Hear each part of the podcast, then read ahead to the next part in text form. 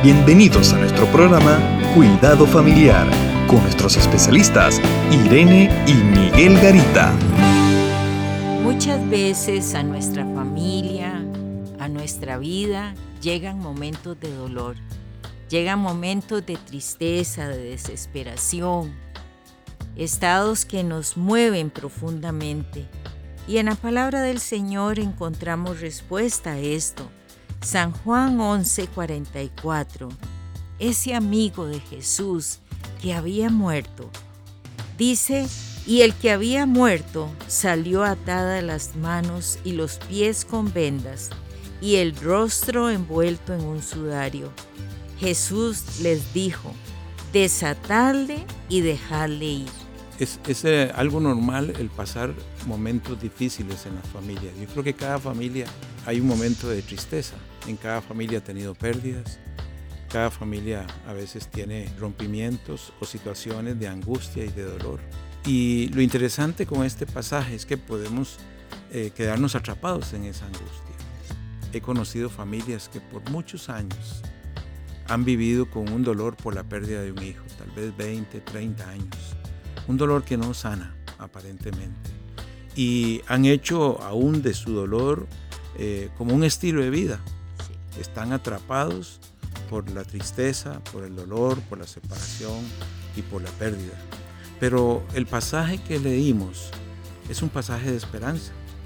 Y me llama a mí la atención dos cosas importantes que tal vez hoy Dios quiere decirle a usted que está pasando por una pérdida, que es tiempo de ser libre del dolor. No es que vamos a traicionar a nuestros seres queridos con el olvido, jamás.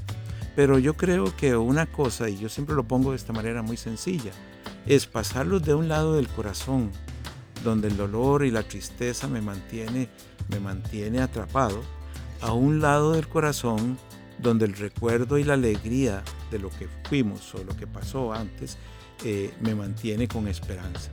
Y yo creo que debemos dar ese paso. El problema es que muchas familias no pueden darlo porque el dolor es muy intenso. Por eso es importante volver a este pasaje, a esa orden de Dios. Y tal vez en este tiempo estamos encontrando familias que ya es tiempo de dejar de sufrir. Ya es tiempo de soltarse de la tristeza que ha venido a veces por años o por mucho tiempo, eh, sufrimiento, angustia, depresión, Enojo. enojo, porque detrás de todo eso hay un gran enojo. Pero vemos cómo Dios hace un milagro, el milagro sobrenatural de resucitar a una persona. Y eso es un gran Y era milagro. su amigo. Era su amigo. ¿Cuántas veces en medio de un dolor nos enojamos con Dios mismo? Este era su amigo, era la casa de sus amigos donde él llegaba y descansaba. Y él estaba ocupado en otro lugar. Y lo mandan a llorar, a, a llamar. Sin embargo, todo el proceso que vemos de Jesús, que él espera, él viene, él llora, pero también él confronta ahí en la tumba. Quiten esa piedra. Es un Jesucristo que te acompaña en el dolor, porque aún acompañó a las, a- a las Hermanas. hermanas en su tiempo de dolor. Y él mismo sintió ese dolor, pero dio la orden, primero de, resucitarlo, y lo interesante es que, que le quitara, eh, que lo desataran y que lo dejaran ir.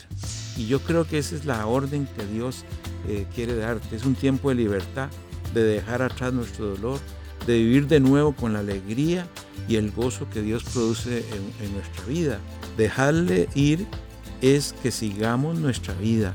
No podemos vivir con la vida llena de dolor. Dejarle ir es que somos libres de ese pasado doloroso, aunque siga en nosotros, pero que vivamos y, em- y sigamos adelante sin temor al futuro. A veces viven atrapados por el miedo. ¿Qué voy a hacer? Si se fue, no, hay que seguir. Es la orden que Dios te da. Dice desatarle y dejarle ir. Es un tiempo de libertad para usted.